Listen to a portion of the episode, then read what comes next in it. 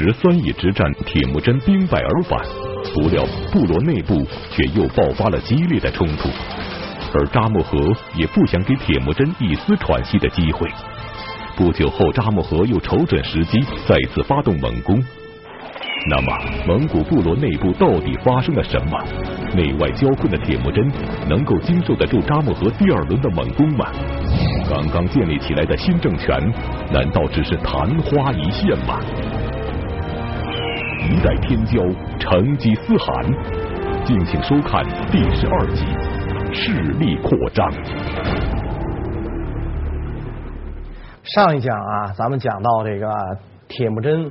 跟扎木合呢爆发的十三邑之战啊，战后不久，扎木合手下的两个部落领袖就率领本部来投奔铁木真啊，等于是从战胜者集团一方加入到失败者集团一方啊，那这个是一个非常大的这个勇气啊。更加让铁木真高兴的是，当年他父亲临终时托孤的蒙力克，这一次也归来了。也速该临终的时候是托孤给蒙力克啊，让这个蒙力克呢好好照顾他留下的孤儿寡妇。但是蒙力克呢辜负了先主的委托，投奔了其他的部落。那么蒙力克这个人呢，是那种的投机意识极强的这么一个人。那么他要是在这个时候来投奔铁木真，说明什么呢？说明他一定看准了铁木真行。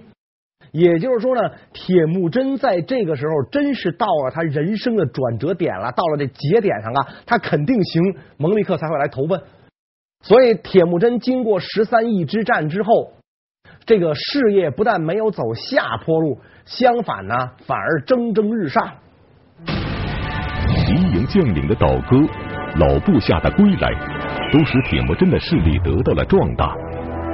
但是，仅以目前的实力，要想成功抵御扎木合十三部联军日后的不断袭击，是远远不够的。所以，铁木真意识到，必须让自己的部落尽可能的继续壮大。而在草原上用武力去吞并弱小，是迅速扩张势力最快捷的方法。那么，铁木真又是怎样征服其他弱小部落，实现势力扩张的呢？扎木合这十三部联军打了胜仗之后，志得意满，不但对待俘虏残酷，对于其他部落呢，也是任意的欺凌。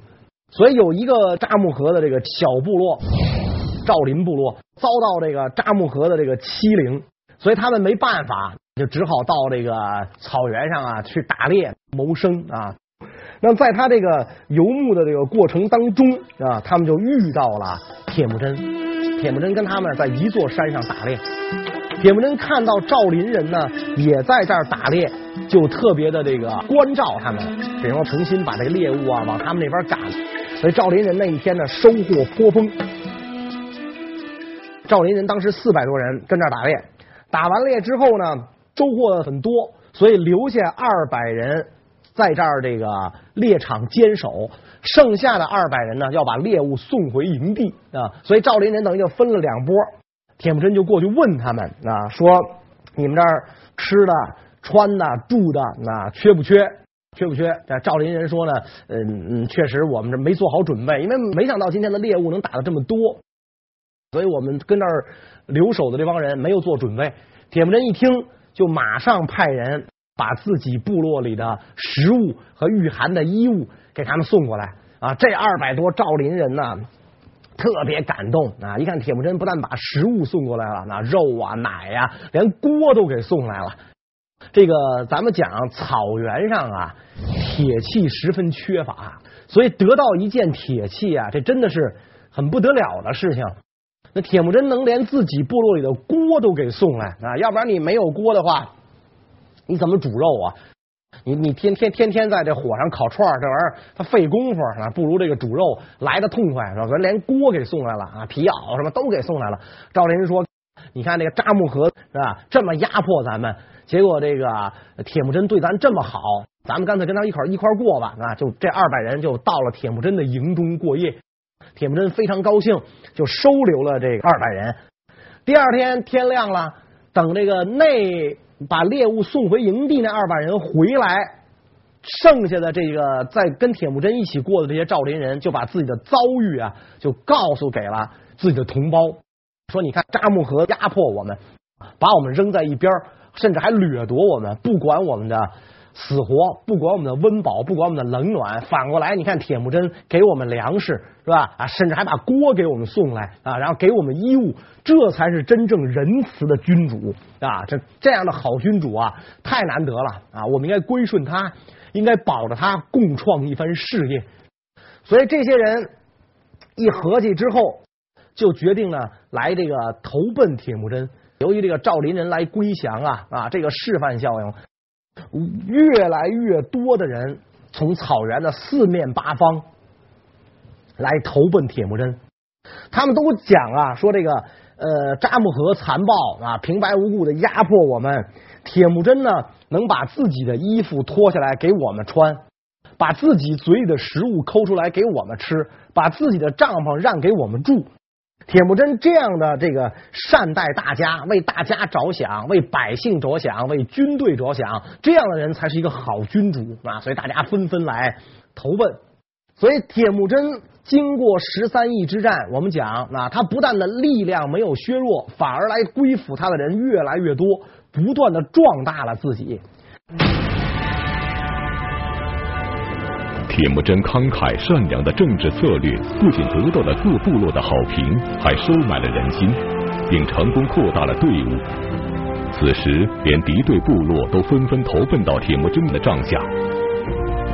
那么，曾经抛弃过幼年铁木真的太乙赤乌贵族，又会作何反应呢？太乙赤乌贵族会来归顺铁木真吗？而今非昔比的铁木真又会怎样处置那些曾经抛弃过他、想要置他于死地的太乙赤乌人呢？有一天啊，铁木真呢去打猎，打猎的时候呢，就遇到了太乙赤乌人下属的一个部落，仇人相见，分外眼红，拔刀的拔刀，拉弓的拉弓，就跟那个铁木真讲说：“大汗啊，把他们一勺烩了算了。”正好那个咱们人多，他们人少，这帮人都是太乙赤乌人，咱们不共戴天的死敌，把他们干掉。铁木真赶紧这个摁住手下啊，别别别别别别这样，人家又没有什么恶意嘛啊，人家又不是来跟咱寻仇的，咱打猎，人家也打猎啊，这这个地方也不是说是就是咱家的猎场，不能让人家打，大家都跟那打猎嘛，咱咱打猎归打猎，咱别打人啊，咱别干这事儿，所以就把这个手下呢给劝住了。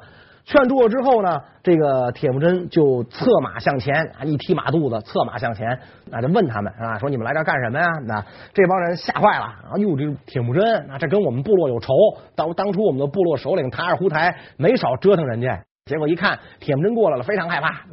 这首领就赶紧就回答说：“我们啊，是这个确实是太乙赤乌部落的人。”但是这个太乙赤乌部落，他一直虐待我们，所以我们在困苦当中啊，苦苦的挣扎，我们生活不下去了，所以我们这才出来打猎啊。没想到呢，这个冒犯了大汗虎威，请您恕罪。铁木真就赶紧问啊，有粮食没有啊？说说这个很少，有有帐篷没有啊？没有，那没有地儿住。铁木真一听这话啊，就赶紧说，既然你们没有帐篷住，就不妨呢跟我们一起住，跟我们同营。然后这个明天呢，咱们一块儿打猎，呃，有什么猎物，我一定会分给你们。所以果然啊，到这个第二天，这个铁木真就要实践自己的诺言了。怎么实践自己的诺言呢？就是跟那个跟赵林人打猎一样。因为那个时候打猎呀，它是讲究的是围猎，就是说这个大家从这个猎场四面八方行进，然后把这个猎物呢赶到一块空地上，然后大家一起弯弓射箭也好，拔刀砍枝也好，把这些猎物消灭掉。第二天一到打猎的时候，铁木真就故意的把这个猎物呢往这些太乙赤乌人那儿赶，诚心让他们多打到这个猎物。诚心让他们去多打猎物，所以这些人感动的呀就不得了，啊，感动的不得了。没想到是吧？这个铁木真啊对我们这么好，于是呢就赶紧回到自己的部落里去宣扬这个哎铁木真的这个恩德。他这一宣扬，部落里前来归顺这个铁木真的人就越来越多，越来越多。包括当年曾经救过铁木真一命的索尔汉什拉这一家子也都来了。索尔汉什拉来了之后也是非常沉痛，说我早就应该来投奔你，但是又为了避嫌疑，那我归顺来迟，还望大汗恕罪。这个铁木真赶紧把他扶起来，那这过去的话就不要说了，是吧？你你能来，我就非常高兴。我好好的供养你，因为没有你就没有我的今天，我的命都是你救的嘛，是吧？就这种话不要说了。所以呢，不断的有人呐来这个投奔这个铁木真，越多的人来投奔铁木真的势力就越大。那么这些人来投奔铁木真是出于一种什么心理？其实呢，在这些人看来啊，铁木真的部落他建立的这个政权。它的特点啊是井然有序，颇有章法，稳重温和，刑罚有度，合乎道德，甚至可以讲呢是慈悲人道的。在这一点上，铁木真所有的对手都跟他比不了啊！就说，铁木真的那些对手的部落，可以讲基本上还是处在那种原始状态，没个规矩，没个章法。呃，赏罚全凭这个部落首领一时兴起，他一高兴怎么着都行，他一不高兴怎么着都不行。他不像铁木真啊，有一套完善的制度。可以这么讲，铁木真的这个蒙古部落，在这个时候应该说已经初步具备了国家的雏形，所以来归附他的人呐就越来越多，铁木真的势力呢越来越大。那么这个。来的人多了，那么难免呢，内部的矛盾呢也就多了。因为我们讲呢，来归附他的人呢，可以讲是说，呃，各怀心思。有的呢是觉得他势力大来投奔，有的呢就想跟着他发点财，有的呢觉得铁木真能领导我们啊，我们有便宜占，所以。这个特别是那些他的什么叔叔啊、堂叔啊、这个堂兄弟们啊，这些人来归顺铁木真，就是希望什么呢？能够建立一个松散的部落联盟。铁木真是我们的共主，然后外出抢劫、打仗占便宜，他领着我们回来之后，别干涉我们的内政，我们想怎么干怎么干，有点那种有福我们享，有难你来当那种感觉。所以大家要。要投奔铁木真，他们誓词里，咱们前前几讲讲啊，他的誓词里说的也很明白嘛。我们就是希望你作为一个大汗，领着我们去打仗、去打猎，然后我们抢东西，就就希望干这个，别的事儿你甭管，我们部落内部的事儿你甭管。这个跟铁木真的设想可以讲是天差地别。铁木真实际上是想建立一个以他啊和他的家族为核心的强有力的中央政权。就是按照我们中原王朝的这个话讲，就一个中央集权的这样的一个统治形式，所以跟这些人呢，肯定会发生冲突。铁木真自从做了蒙古部落的可汗，就非常重视内部管理，即使是对待归降的敌营部众和曾经抛弃追杀过他的太尉赤乌人都一视同仁，同施仁爱。那么，既然铁木真对敌人都能如此宽容，为什么反而会跟自己同宗同族的部众发生冲突，甚至大动干戈呢？他们之间究竟存在着哪些不可调和的矛盾呢？铁木真呢，有一次这个打了个小仗啊，打打仗之后呢，呃，取得了胜利，取得了胜利呢，自然要排下宴席庆贺这场胜利。那么在这个酒席宴上就出事了，出什么事了呢？就是铁木真呢，他这叔叔俩媳妇儿，大老婆忽尔真，二老婆也别该。铁木真呢就邀请这俩人啊也一块儿入席，然后由安排酒宴的这个人叫失切尔给贵族们啊斟酒，一桌一桌的敬酒。那么失切尔斟酒的时候呢？就先给这个科伦斟酒啊，这个呃，当时这个蒙古部落的女性，那肯定是以科伦为首嘛，大汗的母亲嘛，先给他斟酒，给他斟完酒之后，可能是按照这个呃就座的顺序，就下一位呢，就给谁倒了呢？就给也别该去倒酒去了。给野别该倒完酒之后，下一个要给呼儿真倒。结果没想到他刚要给呼儿真倒酒，呼儿真站起来，啪一个大嘴巴就扇到了这个施希尔的脸上，一个大嘴巴扇到他脸上，施希尔就被打傻了，是吧？我这很没招谁没惹谁，我好心好意的给你倒酒，你你给我一嘴巴，这什么意思啊？就就就呆立在当场。结果这个呼儿真呢，就就撒泼，就开始撒泼，就指着这个施希尔的鼻子大骂。说给科伦倒完了，该给我倒，你知道吗？啊，我是大老婆，你知道吗？啊，你为什么不给我倒？然后一指这个这个也别该啊，你奉承这个小妖妇，你为什么给他倒？然后那野别该一听这话，野别该也不干了，俩人就站起来就对骂起来了啊！好好的一场宴会，就变成这俩泼妇撒泼的这个场所了，那就骂起来了。科伦气的呀，说不出话来。那这毕竟这是人家的事儿，啊。然后这个这个这个铁木真看的这两个人，这等于是自己的婶婶嘛，还自己的长辈。那俩人这个这个为老不尊，跟这儿胡折腾，也不知道应该如何劝解。挨打的那个施希尔他不干了，是吧？我我给好心好意的敬酒，没事给我一嘴巴，这算什么？所以施希尔大哭，他他要哭上了。他说什么呢？当年野速该在世的时候，我可没受过这种羞辱。言下之意是什么呢？言下之意就说你铁木真忒窝囊，是吧？我怎么着也算是先帝的老臣了啊！按照这个中原王朝的话讲，打你爸爸野速该的时候，我就跟那部落里混，那个时候都没有人动过我一手指头。现在你做了大汗了，然后我来给他们敬酒，结果我我不让人打了一嘴巴，谁都不管这事儿，是吧？所以说我我太冤了，我咽不下这口气。所以他就跟那儿哭，那一边哭着一边就出了帐篷。那你想，铁木真看见这个，他能不生气吗？那气的这个这个、这胸口啊起起伏伏的，起起伏伏的。但是毕竟这两个人都是自个儿婶儿，拿这俩人他也没辙，所以铁木真就跟这儿好言相劝，劝到两个人都止住了骂声，也也不扭打了，两个人回了座。但是铁木真这口气没消，又来一件事儿，更让铁木真生气。又来一件什么事儿呢？同族婶婶们的无理取闹让铁木真非常气愤。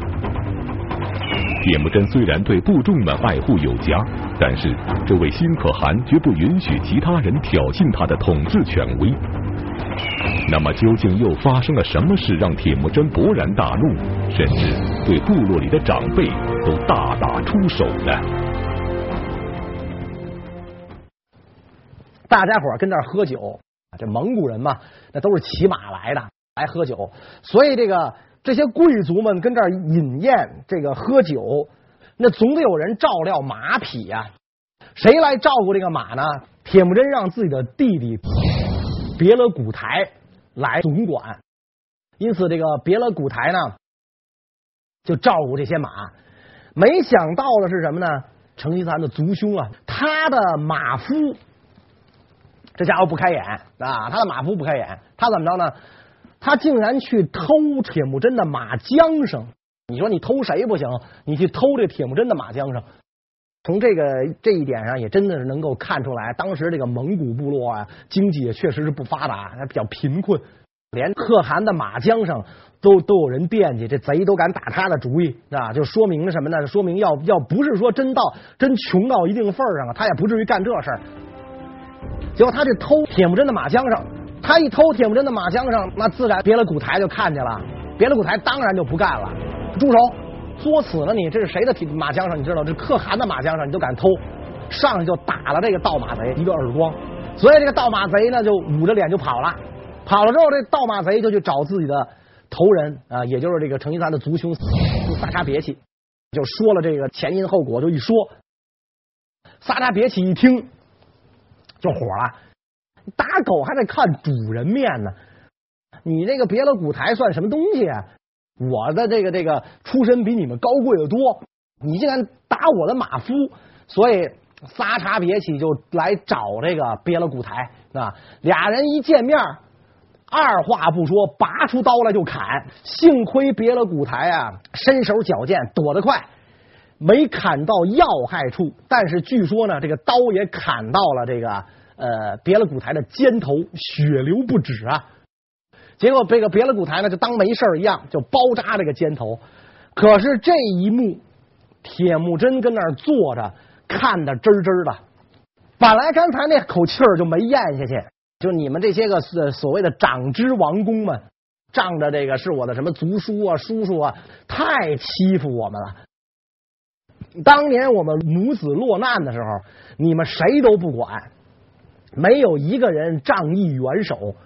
我这儿发达了，你们又一个个来投奔我，投奔我就投奔我吧。整天你们还想吆五喝六的，还想骑在我的脖子上拉屎，哪有这事儿？正在生气呢，呵，撒茶别气这个死催的是吧？他居然敢砍伤我的兄弟，砍伤别勒古台，所以铁木真把这帽子一扔。就窜起来了，窜起来之后就冲到了这个这个别勒古台跟撒茶别起跟前儿，他就跟这个别的古台就讲，他说你怎么能忍受到这样的侮辱呢？他他就是恨铁不成钢的意思嘛，他表面上是是在埋怨这个别的古台啊，实际上他是这个仇恨呢都是记在这撒茶别奇身上，那说跟这别的古台讲，你怎么能忍受这样的侮辱呢？别的古台啊，还真是很仁厚，为了。平息自己兄长的怒火，所以他就直跟铁木真就讲，哎，说不要紧，这点小伤不算什么啊，不算什么。你看咱今天打了个大胜仗，又有这么多人投奔到你的这个部下，大家伙挺高兴的啊。说别为这个事儿呢，这个咱们伤了和气。那算了算了，哥哥您您回去吧，啊，甭管了，我包包伤口就完了。铁木真说算了，这都已经骑到咱头上作威作福了，那算了还成？你算了，我算不了。铁木真前后左右一找，拔出那个绞奶的那个杆子，又撅了几根树棍，就朝着这个卓尔秦人这帮贵族就冲过去了。那撒茶别气，甭管是谁，乒乓五四一顿乱揍，打的这帮人全躺在地上。铁木真身手矫健嘛，把这人全打的躺在地上，然后一人踹了几脚，这才恨恨作罢。回去之后，铁木真就下令把这俩老妖婆给我抓起来。这这这就是他们俩这个捣乱啊，搅了今天宴会的兴致啊，然后害得我兄弟挨刀，把他们给我抓起来。这个别的古台在边上劝别介啊，那是咱婶儿啊，你打了哥哥就行了，你再把婶儿抓起来算什么呀？但是铁木真正在气头上，不管那一套，抓起来。抓起来之后，第二天撒茶别起主动来找铁木真求饶，铁木真当然就。求之不得了，是吧？也真把这俩婶儿关在这儿，你说这算这这怎么算这个是吧？你你还得管饭是吧？一看他们既然他来求饶来了，行了啊，那咱就就坡下驴吧。那既然这样的话，你把这俩人领回去吧，以后别让他们再惹事了。也就是说什么呢？这件事儿看出来啊，你这个部落在扩大，扩大的结果是什么呢？就是说矛盾自然也就会。凸显啊，矛盾也也也就出来了啊。矛盾一出来，你内部不和，必然就给外敌以可乘之机。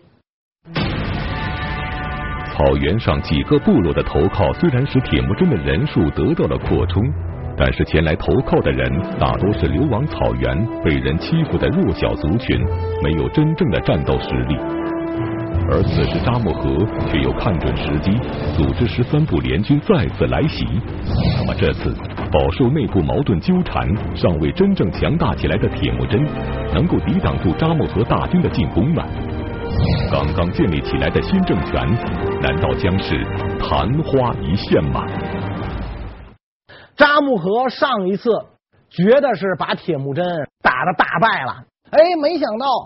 这个铁木真又缓过来了，而且呢，这个部落的势力还越来越大，所以扎木合就又策动各部，挥军又向铁木真就杀来。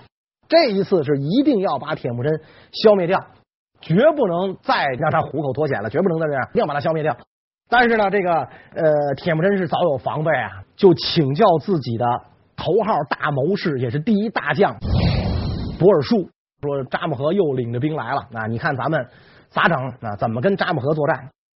博尔术不愧是一代名将，博尔术就跟铁木真讲说：敌人这次啊远道而来，气焰嚣张，他们渴望速战速决，所以如果我们跟他正面接战，这个对我们非常不利。我们怎么办呢？我们是在主场作战，这是咱们的地盘上，咱的一亩三分地上，咱拖着他，耗死他。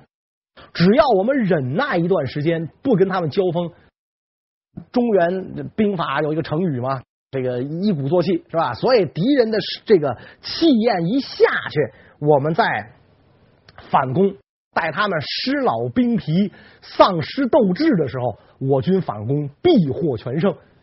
铁木真一听，太有道理了，拍着这个博尔术的肩膀啊，你真是真不愧是是是这个我头号大谋士，就听你的，按你的办法来。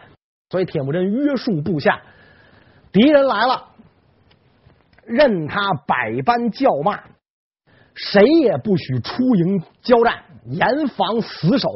所以这个扎木合领着这些人呼啸而来，满山遍野，高举战刀，骑着快马冲过来，到了这个这个。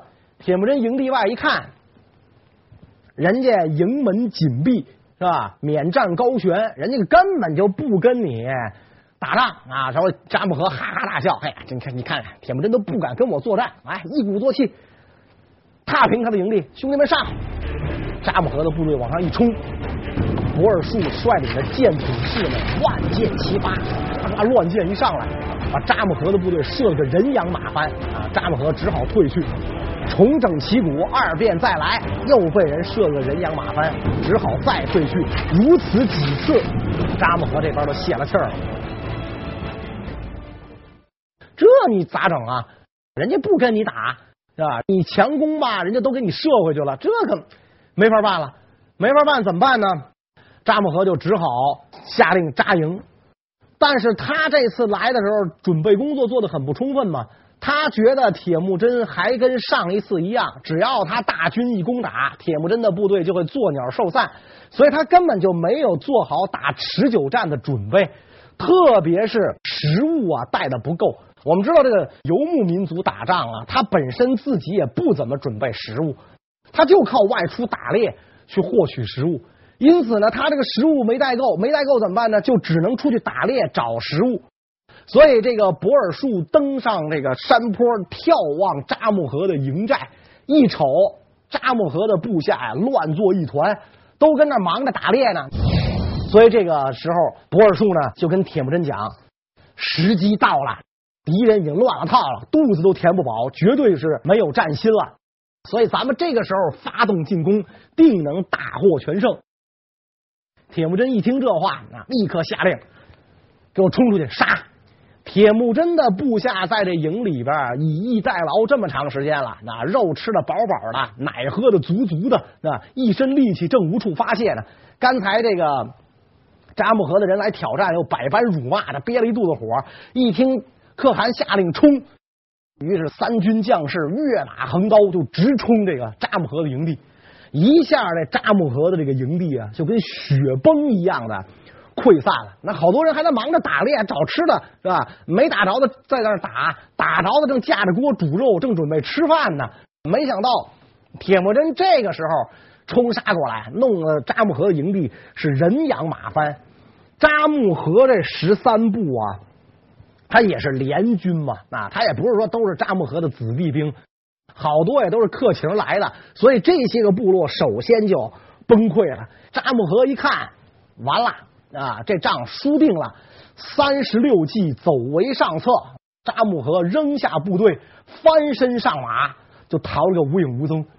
所以部众一看，主帅都跑了，我们还跟这儿玩什么命啊？所以纷纷退散，啊，纷纷退去，只恨爹娘是少生了两条腿。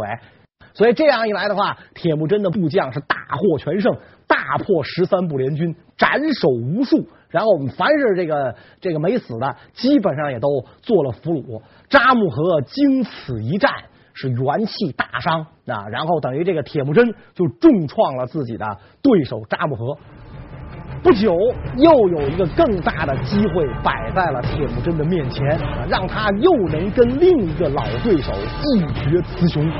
这是什么样的机会呢？我们下一回再见。谢谢大家。